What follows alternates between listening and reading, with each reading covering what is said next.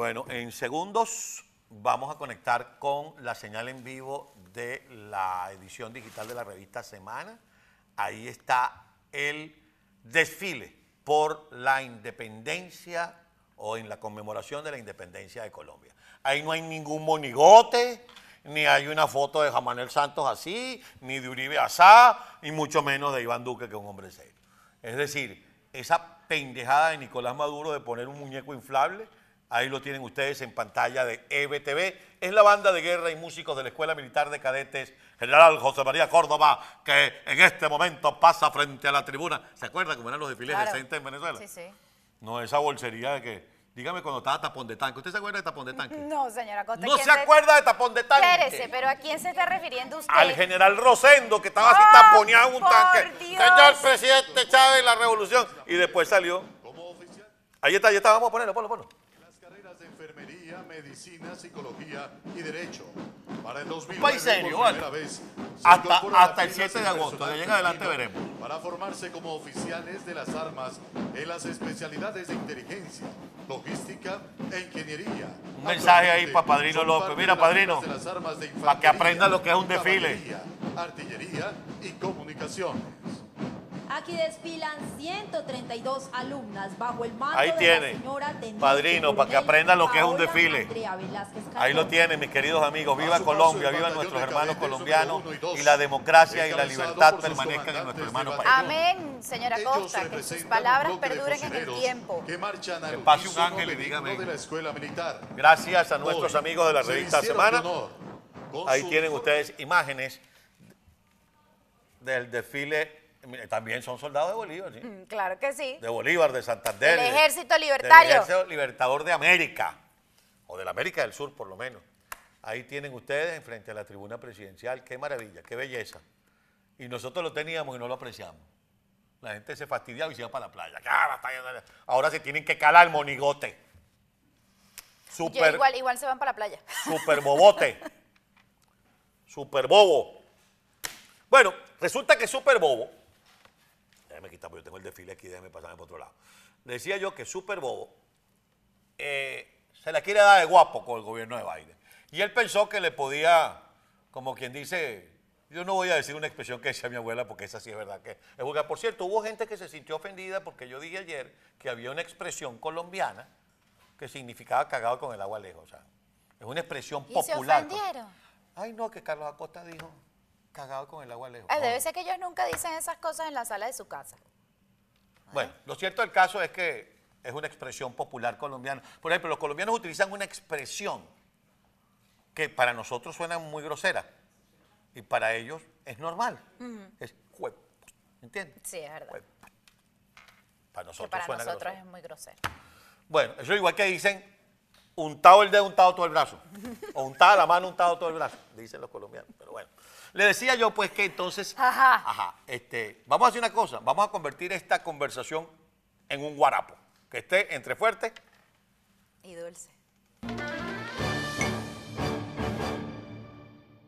Mis queridos amigos. Y no en vestir, aquí en verdad estoy tomando un tintito. Usted está tomando guarapo, no, yo estoy tomando agüita porque les cuento lo que, después les cuento lo que estoy haciendo. Cuando me vean bajar de peso, les cuento. Mm. que super, bobote pensó que le iba a mamar gallo a, a Ah, Biden. Y entonces sí, me bueno. siento. No me siento. Entonces mandan a Story, mandan a Cartaguanero, mandan al señor Carsten, y entonces soltaron uno, trajimos dos para Estados Unidos, y después no suelto a nadie, y después, entonces le quito la sanción a Carlos Malpica, y Biden le dice, espérate, ¿y lo demás? No, que voy a hacer unos juegos de guerra con Irán, con Rusia, con... ¿Ah? Y dice Biden... Eso es "Ah, ahorita en agosto. Ahorita en agosto. Ah, ¿y no me vas a soltar más nadie? No. ¿Y no te vas a sentar en México? Ah, pues tú eres guapo, le digo Biden. No, o sea, es, me, me soltaste a dos y encima me metes tres más. Y me metes tres más. O sea, subes la Ah, tú cuenta. eres guapo, pues. Porque tú te la das de Nicolás Bravote. Ajá. Bueno, yo soy el presidente del Super país bigote. más su- poderoso. Super bigote, super bigote. Bueno, y se reivindica Biden. Yo no soy demócrata, yo soy republicano, lo digo públicamente. Pero se reivindica el presidente Biden. ¿Y qué, qué hace? Ah, bueno, ahora va a sancionar a los países que metan injustamente o encarcelen injustamente a ciudadanos estadounidenses, además de, por supuesto, levantarle una alerta a todos sus ciudadanos de que no viajen a esos países. Ahora es una lista de se llama, que la Cinco. países, ajá, Cinco está países. Corea del Norte, Ajá. Myanmar, Ajá. Rusia, Ajá. Venezuela. Yo no tengo un, un- un- ahí si es Cuba o es Nicaragua. No, ni Cuba ni Nicaragua. Ese es el detalle, lo decía esta mañana Leopoldo Castillo. Ajá. El detalle es que no están Cuba y Nicaragua, ustedes no están en el mismo saco. Porque son países que patrocinan el terrorismo. La sanción es por privar de libertad a personas inocentes. Irán es el quinto país. Irán es el quinto país. Saben como cuando uno está hablando que le, le viene la broma. Ya está como el chiste de los fenicios, ¿no? ¡Uy, los fenicios! Bueno, Mire, pero es que yo voy a decir algo aquí, más allá de lo que se conversó esta mañana, por supuesto muy atinado eh, eh, el análisis que hace el ciudadano. Ajá. Pero le diría la catuara al ciudadano. ¿No será que Biden se cansó del chalequeo en el mundo? Para eso vamos a mostrar la encuesta, si la tiene a mano nuestra querida productora, señor director, saque- sáquela al aire, para que ustedes vean la encuesta de hoy, que la estamos poniendo un poco tarde porque teníamos el contacto con el embajador Coché, pero la encuesta tiene que ver con eso. Ajá. Estados Unidos sancionará a países que encarcelen a ciudadanos de manera injusta. Venezuela está en la lista. ¿Eso qué significa? Que Biden peló los dientes. Que no es lo mismo pelar los dientes que andar con el dientero pelado. Ajá. Andar con el dientero pelado son aquellas- la gente que saca fiesta, pues. Así, mire. En Margarita, cuando una mujer está sacando fiesta, ¡ya, ya, está pelándole los dientes ese hombre! Ajá. Pero una cosa es pelar los dientes, que es lo que hacen los perros cuando amenazan. Voy. Se acabó la luna de miel. Eso de yo te mando a Cartajuanero, tú me mandas a tú, fulano. Ay, qué chévere, Ay, vamos no, a conversar, somos amigos. Como diría Juan Manuel, como diría Hugo Chávez, Juan Manuel Santos, mi nuevo mejor amigo. Ay, te aviso, Chirulí. ¿Cuál es la otra opción? Biden no cumplirá. Y la otra es más de lo mismo. Yo, si me tocara votar, ustedes voten como quieran, yo creo que las dos primeras opciones se complementan la una con la otra. Creo que se acabó esa luna de miel y Biden peló los dientes. Es que como siempre hemos dicho también acá, porque sí se critica, por supuesto, a la administración Biden y ese... Ve- ¿Ves? Pero eso es lo que confunde. El discurso un día sí y al otro día no. Eso es lo que no se puede complicar. Hoy te quiero, mañana no tanto. Eso, mira, eso tiene que ver. mi Es una relación tóxica. Claro. Una claro. eh, para que lo entienda la juventud si nos está viendo en este momento. La relación que tiene Estados Unidos con el régimen de Nicolás Maduro es tóxica. Sí, pero Estados Unidos no se Yo dejó. te prometo que voy a cambiar, no, se dejó amor mío. no se dejó meterle en los ojos, el dedo en la boca o en otro. Claro, porque uno también se cansa. Porque uno dice, bueno, chico, tanto da el cántaro de agua hasta que se rompe. Se acabó. La se acabó. Se acabó, como decía aquel bolero. ¿No es cierto, mis queridos amigos, que la pretensión de Silvia Flores de dejar como un imbécil al presidente Joe Biden pidiéndole que le soltara a los sobrinos para él soltar a los... Y van a seguir secuestrando estadounidenses en Venezuela. Porque lo están haciendo igualito que hacía Fidel Castro, que cada vez que veía, que cada vez que podía pescar a un gringo en la calle lo metía preso. ¿Para qué? Para usarlo como pieza de recambio, como hacen los secuestradores, los delincuentes. Si no me das, no te lo suelto. Resulta que los dos narcosobrinos, esas dos joyitas, son narcotraficantes y fueron enjuiciados y sentenciados a 16 años de cárcel.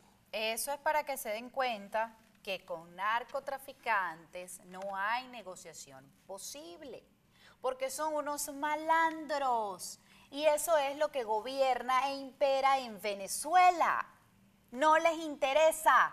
A mí lo único que me interesa es termíname de levantar las sanciones, no para mejorar mi economía, no chico, para facilitarme a mí el lavado de dinero que hago aquí, toda esta cantidad de dinero que a mí me entra a través del narcotráfico y todas esas rutas ilegales y ahora lo que dijo nos, con nosotros el, emba- el embajador Willy Cochés de que tiene información de que también el régimen de Nicolás Maduro manda y vende migrantes Así para es. mandarlos para acá. Porque para las dictaduras, y lo mismo pasaba con Fidel Castro, porque este es el libreto del G2 cubano. Cada vez que había una crisis en Cuba o cada vez que el gobierno de los Estados Unidos apretaba las tuercas, ¿qué hacía? Dejaba salir 4, 5, 6, 7, 8, 10 balsas. Y allá quienes digan que no, que ay, no se puede ser tan radical. Mira, chico, al enemigo ni agua. Y esa gente ha demostrado hasta el cansancio que no tiene ni una pizca de intención de cambiar, ¿vale? Pero usted sabe quién no ha aprendido de esta lección. ¿Quién no ha aprendido de esta lección? La oposición. Ahí está dicho. Ve, le tengo un cuento. Hábleme. ¿Sabe que en Bloomberg salió que de parte del régimen de Nicolás Maduro van a adelantar aguinaldos? Van a adelantar aguinaldo en julio. Pagos de aguinaldos. ¿Usted se acuerda yo- lo que hacía yo soñé, Hugo yo- yo, Rafael soñé que iban a adelantar las elecciones, pero Ajá. los aguinaldos. Pero espérese, porque no todo es, no, no, no, las, las cosas no son aisladas en Venezuela. Eso, esa gente no da, pero un momentico aquí que se me, Se le salió el... se me complicó el asunto aquí. Haga como yo, que Aquí- me calenté y lo boté. Aquí esta gente no da puntada sin dedal. ¿Y usted se acuerda cómo se preparaba Hugo Rafael Chávez Frías cuando venía cualquier tipo de elección allá en Venezuela? Así es. Lo hizo desde la primera mesa de negociación y acuerdo, en la que fue retrasando en un año las elecciones y creó las misiones. Y entonces, ¿qué pasó? Empezó a tener dádivas para todo el mundo y después, si no votan por mí, yo recojo. Entonces, ¿qué viene ahora? La sensación de que hay billetico en la calle. Ahí está la campaña Venezuela está mejor. Conciertos, artistas, circo, circo, circo. Y ahora un poquito de pan para ir a las elecciones. ¿Viste? Pero eso es también, porque yo siempre aquí, aquí, que todo el mundo tiene su tajadita, aquí todos tenemos un poquito de responsabilidad en lo que pasa en Venezuela. Entonces ahí es donde están los venezolanos que reciben de esas dádivas, de esos eh, aguinaldos adelantados, y dirán, ¿ves? Se llega un montón de la oposición y a mí no me van a dar eso. Ahora, yo le quiero preguntar a la clase dirigente política de oposición en Venezuela. No a todos, pero así a los que tienen la macolla. Les quiero preguntar, si Maduro anuncia en el mes de agosto que las elecciones son a finales de este año o a principios del año que viene, ¿qué van a hacer? Se van a quedar entre fuerte Y dulce.